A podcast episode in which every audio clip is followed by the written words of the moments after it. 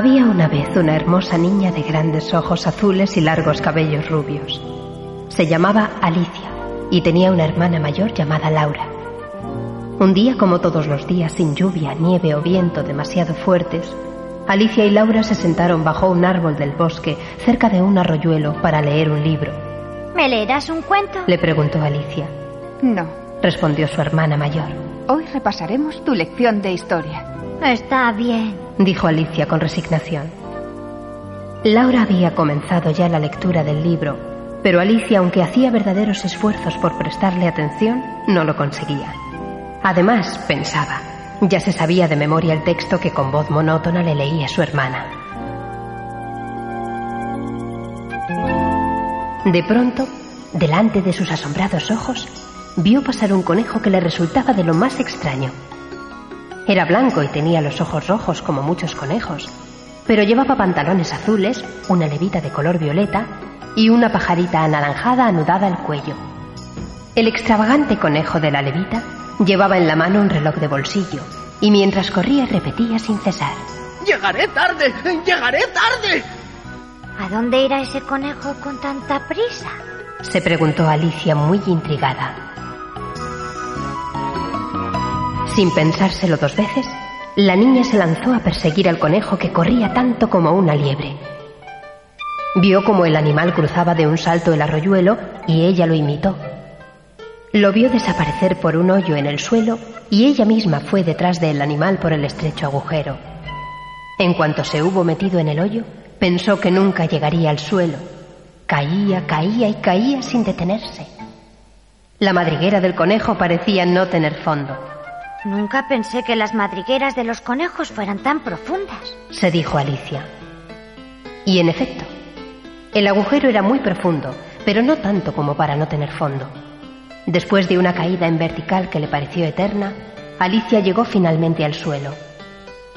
Miró atentamente a su alrededor, observándolo todo con curiosidad, y enseguida comprendió que había aterrizado en un sitio verdaderamente extraño. Se encontraba en un recinto alargado y bajo, tan bajo que sus rubios cabellos casi tocaban el techo. El suelo estaba hecho de hojas y en las paredes cubiertas por muchas raíces se veían muchas puertecitas minúsculas, todas cerradas. El único mobiliario de la habitación consistía en una mesita con tapa de cristal sobre la cual había una pequeña llave. Seguro que esta llave sirve para abrir una de esas puertecitas. Pensó Alicia a la vez que introducía la llave en la pequeña cerradura de una de las puertecitas. La puerta se abrió, pero era tan pequeña que apenas le dejaba espacio para pasar un pie. ¿Qué podía hacer? Contrariada, Alicia volvió a dejar la llave sobre la mesita y miró a su alrededor. Solo entonces advirtió en una esquina de la habitación una botellita con la leyenda Bébeme sobre la etiqueta. Alicia bebió, tragó y en menos que canta un gallo comenzó a perder estatura y se volvió tan pequeña que podía pasar por la puertecita. Veamos, ¿dónde habré dejado la llave? Se preguntó Alicia. ¡Oh, no! ¡Encima de la mesa!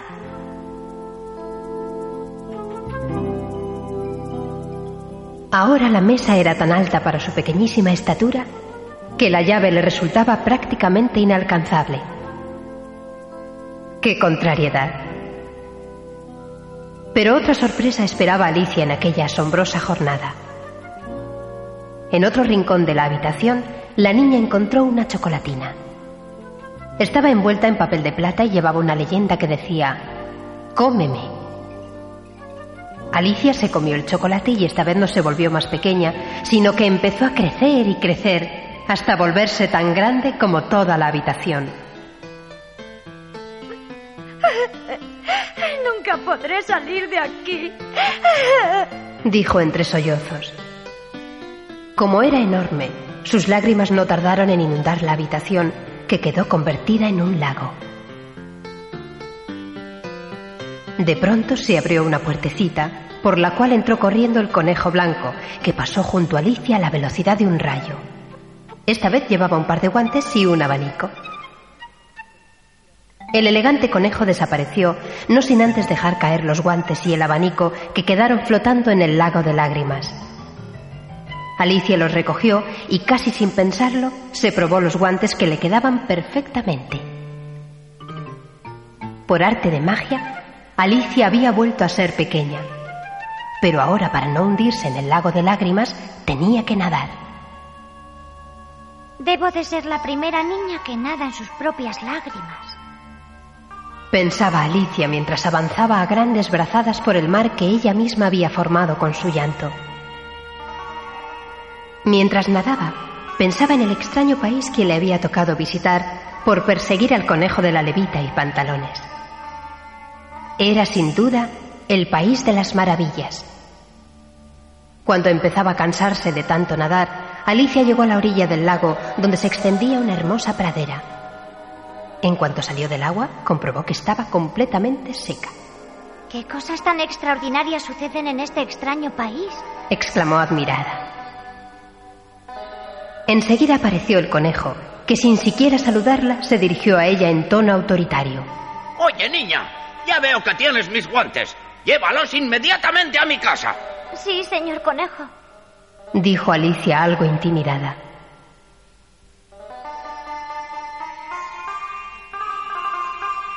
La pequeña no tardó en encontrar la casita del conejo de la levita. La reconoció fácilmente por el cartel de la puerta, donde podía leerse claramente B. Conejo. Entró y encontró la pequeña morada en perfecto orden. Lo único que llamó su atención fue que las mesas y las sillas estuvieran en el techo y que la lámpara se encontrara en medio de la habitación, bien atornillada al suelo. Justo al lado de la lámpara había un caramelo envuelto en papel de colores. Sobre el papel se leía en letras muy claras. Mastícame. Dicho y hecho. Alicia masticó un par de veces el caramelo y comenzó a crecer desmesuradamente. ¡Oh, no! ¡Ya empezamos de nuevo! exclamó. En un segundo se encontró aprisionada entre las paredes de la casita. Para estar más cómoda, se sentó en el suelo y sacó las piernas y los brazos por las puertas y las ventanas. Pero así y todo apenas podía moverse.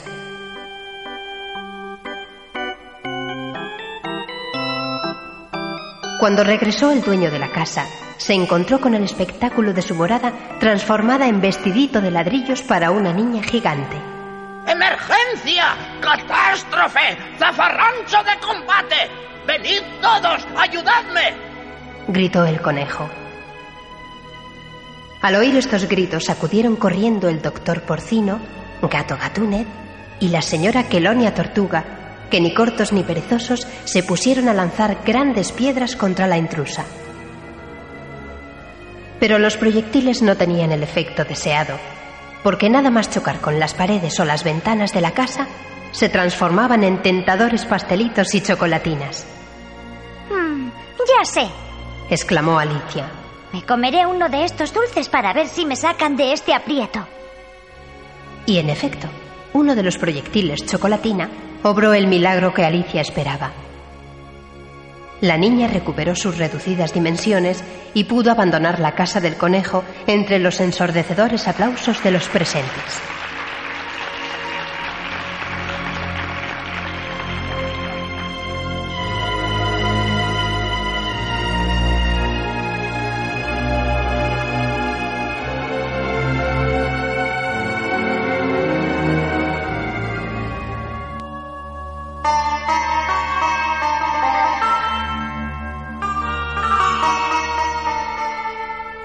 Alicia se encaminó entonces hacia el bosque y camina que caminarás encontró a un extraño personaje acomodado sobre una inmensa seta roja.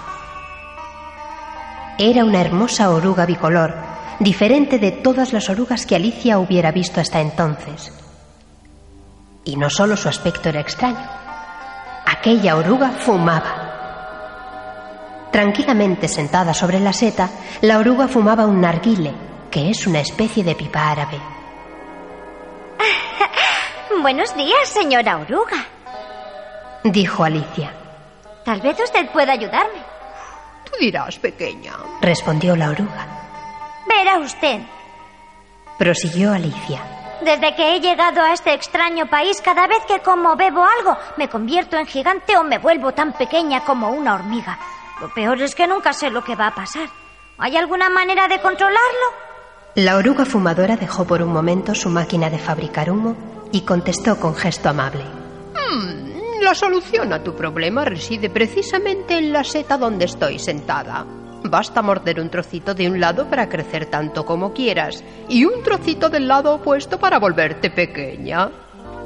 Alicia le dio las gracias, cogió dos trocitos de seta y se marchó. No había avanzado mucho cuando de pronto se dijo, Pero, ¿cómo sabré qué trocito me hará crecer y cuál hará que me vuelva pequeña? He olvidado preguntarlo. Solo se me ocurre una solución. añadió. Probar. Alicia mordió uno de los trocitos de la seta y comenzó a reducirse de tamaño tan rápidamente que estuvo a punto de desaparecer. Sin perder ni un segundo, mordió el otro trocito de seta e inmediatamente sintió que se alargaba como si fuera de goma. Su cuello parecía un chorro de pasta de dientes exprimido del tubo. Entonces se metió en la boca los dos trocitos juntos y volvió a sus dimensiones normales. Recuperada, decidió continuar el paseo por aquel país de las maravillas que siempre ocultaba nuevas sorpresas y fue a parar en medio de una merienda campestre. Alrededor de una mesa dispuesta con tazas y teteras había tres personajes realmente curiosos. Un hombrecito de desmesurada sonrisa con tres sombreros encasquetados en la cabeza, una risueña liebre vestida como un jovencito con chaqueta, pantalones y corbata, y un lirón. Eran el sombrerero loco, la liebre de marzo y el lirón dormilón. Solo uno de ellos era oficialmente loco, pero ninguno de los tres estaba precisamente en sus cabales. Siéntate, encantadora niña. La invitaron. Cómete un pastelito. Sobre el blanquísimo mantel no se veía ni la sombra de un pastelito. De rareza en rareza, la merienda terminó y Alicia, a punto de enloquecer, pidió permiso para levantarse de la mesa. Tienes nuestro permiso. Le dijo el sombrerero loco. Pero antes de irte, debes aceptar un regalo. El sombrerero le dijo a Alicia que abriera la mano derecha, que la cerrara, que volviera a abrirla y que le dijera lo que veía en su interior. Nada. Se vio obligada a responder Alicia. Efectivamente, nada te servirá, ni siquiera una llave para abrir la puerta que verás en el tronco del árbol enorme que crece por allí. En realidad la puerta estaba abierta. Alicia la franqueó, dio algunos pasos y llegó a un jardín florido donde unos jardineros rarísimos se dedicaban a una rarísima forma de jardinería. Los jardineros eran naipes de la baraja y estaban pintando de rojo las rosas blancas de un arbusto. ¿Por qué pintáis de rojo esas rosas blancas tan bonitas?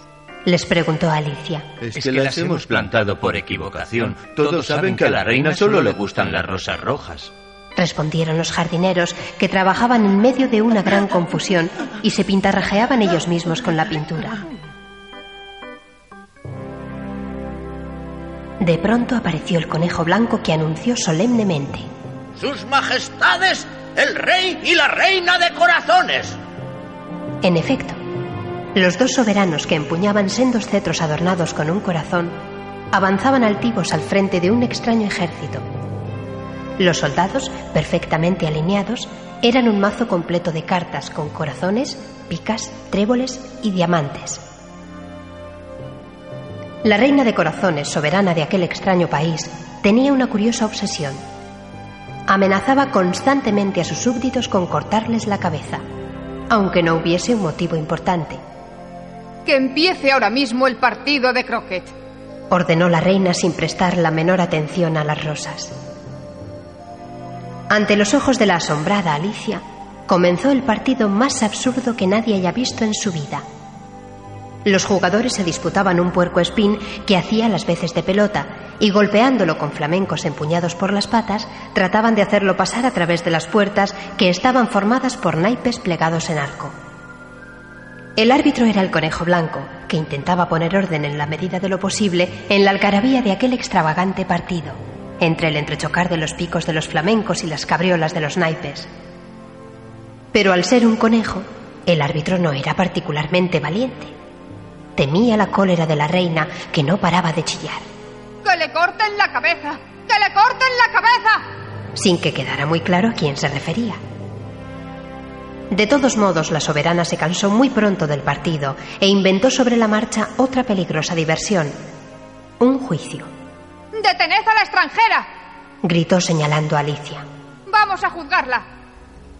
Alicia fue conducida de inmediato ante el tribunal y la reina sentada en el trono pronunció la sentencia antes incluso de haber formulado la acusación. ¡Que le corten la cabeza! Esa es mi voluntad. Dijo solemnemente la reina. Al conejo de la levita de gran barriga y pecho hundido le correspondía redactar y leer formalmente la sentencia. Pero acababa de comenzar cuando la acusada empezó a aumentar de estatura. Lo más curioso es que no he comido ni bebido nada. Se dijo Alicia mientras recuperaba en breves instantes sus dimensiones normales. Normales en el mundo normal, pero desmesuradas en comparación con el tribunal de los naipes de la baraja.